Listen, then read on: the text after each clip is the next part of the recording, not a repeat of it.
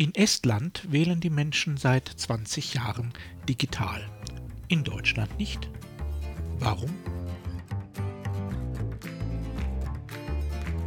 Mein Name ist Jörg Sommer und dies ist Demokratie Plus, der wöchentliche Podcast zur politischen Teilhabe. Jeden Donnerstag erscheint ein neuer kostenloser Newsletter. Am folgenden Sonntag gibt es den Text dann als Podcast. Alle Ausgaben finden Sie ganz einfach Geben Sie demokratie.plus in Ihren Browser ein und schon sind Sie da, wo Sie sein wollen. Nun aber zu unserem heutigen Thema.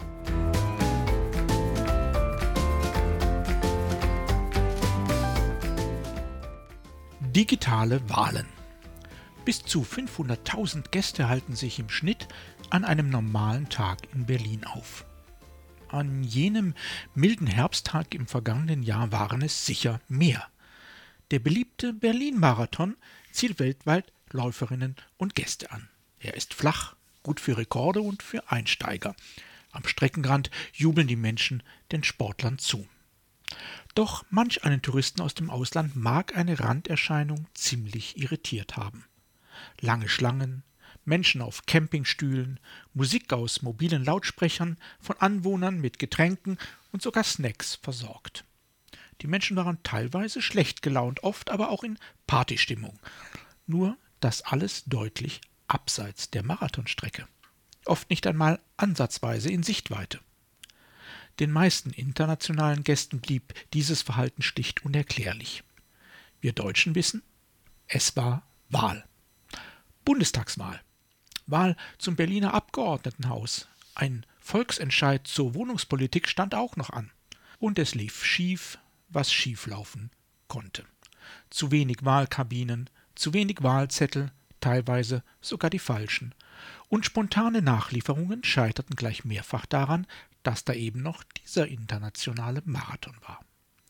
Die Berlinerinnen und Berliner, allerhand Kummer mit ihrer Verwaltung gewöhnt, trugen es größtenteils mit Fassung und machten zum Teil sogar Party auf der Straße. Den Marathon gewann Guye Adola Idemo aus Äthiopien. Wer die Wahl gewann, wird sich vermutlich zum Teil erst noch entscheiden. Denn zumindest in 431 Wahlbezirken soll die Wahl nun wiederholt werden. Im fernen Estland wird man dies mit amüsierten Kopfschütteln registriert haben.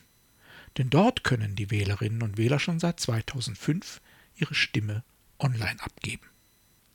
Bei der letzten Wahl nutzte knapp ein Drittel der Wahlberechtigten diese Möglichkeit. In Estland ist also schon lange akzeptiert, was bei uns noch vielen als schlichte Blasphemie gilt. Wahlen ohne Papier. In Berlin hätte das möglicherweise das Chaos vom vergangenen Jahr verhindern können. Und es gäbe noch viele weitere Vorteile. Menschen, die zum Beispiel aus gesundheitlichen Gründen ihr Haus nicht verlassen können, müssten nicht mühsam Briefwahlunterlagen beantragen. Bürgerinnen und Bürger im Ausland würden die Stimmabgabe so ebenfalls deutlich erleichtert werden. Die chronisch schlechte Wahlbeteiligung insbesondere junger, digital affiner Menschen könnte sich verbessern.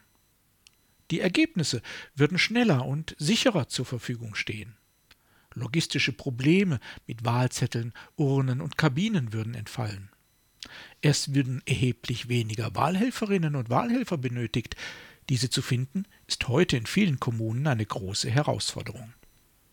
Und dazu käme, nach Meinung vieler Experten, digitale Wahlen sind potenziell fälschungssicherer als die analoge Zettelwirtschaft. In Estland ist das digitale Wahlverfahren auch deshalb so akzeptiert, weil es als einfach und sicher gilt, wie zum Beispiel der estische Experte Tonu Tama berichtet. Er sagt, Sie gehen auf die Wahlwebseite und laden das Programm zum Abstimmen herunter. Beim Öffnen fordert das Programm Sie auf, sich mit Ihrem Ausweis zu identifizieren. Dann erscheint die Liste mit den Kandidaten, aus der Sie auswählen. Anschließend identifizieren Sie sich noch einmal mit einer PIN-Nummer und bestätigen Ihre Wahl. Dann wird sie an die elektronische Wahlurne abgeschickt. Anschließend haben Sie über eine App per QR-Code die Möglichkeit zu prüfen, ob Ihre Stimme auch dort angekommen ist. Soweit der estische Experte. Um die Stimme zu entschlüsseln, braucht man eine Reihe physischer Schlüssel, über die nur verschiedene Mitglieder der Wahlkommission verfügen. Einige dieser Schlüssel liegen sogar bei externen Wahlbeobachtern. ein weiterer Sicherheitsfaktor. Hinzu kommt in Estland die Freiwilligkeit. Niemand wird gezwungen, digital zu wählen. Wer dem System misstraut, kann weiter analog ins Wahllokal gehen. Zudem ist das Programm zur Stimmabgabe in Estland offen. Alle können sich den Quellcode ansehen und prüfen, was er macht und was nicht. Wählen wir also in Zukunft alle digital? Sicher ist das nicht, denn es gibt zwei Hauptgründe, die gegen eine rasche, vollständige Digitalisierung sprechen. Auch wenn Expertinnen und Experten digitale Wahlen für sehr sicher halten, vor allem im Vergleich mit Briefwahlen, so bleibt doch immer ein Restrisiko. Und während einzelne Briefwahlunterlagen, die von nicht autorisierten Personen ausgefüllt werden, kaum das ganze Wahlergebnis manipulieren können, so können bei Sicherheitslücken in der digitalen Infrastruktur schnell große Stimmenzahlen verfälscht werden. Dazu kommt, zumindest theoretisch können die Stimmabgaben einzelnen Wählern zugeordnet werden. Eine Gefahr, die in analogen Wahlprozessen recht leicht zu unterbinden ist. Diese technischen Risiken führen unmittelbar zum zweiten Grund für die zögerliche Entwicklung. Viele Menschen haben Angst vor Manipulationen. Und diese Ängste sind umso größer, je weniger der Prozess verstanden und durchschaut werden kann. Nicht ohne Grund wählt auch nach zwei Jahrzehnten die deutliche Mehrheit der Esten nach wie vor lieber analog. Tuno Tama sagt dazu, die Sicherheit eines technischen Systems zu verbessern ist einfach. Das Denken der Wähler in dieser Hinsicht zu wandeln, ist viel schwieriger. Wann wir also in Deutschland digitale Wahlen erleben werden? Wir wissen es nicht. Ob irgendwann die analogen Wahlprozesse vollständig ersetzt werden? Vermutlich schon, aber das wird möglicherweise noch ein halbes Jahrhundert dauern. Letztlich gibt es auch starke Stimmen, die aus einem ganz anderen Grund an analogen Wahlen festhalten wollen. Eben weil sie mühsam sind, den Wählerinnen und Wählern mehr abfordern, mehr Engagierte brauchen, mehr Aufwand produzieren. Denn Wahlen sind in einer Demokratie nun einmal die Schlüsselhandlung. Sie finden ohnehin selten genug statt.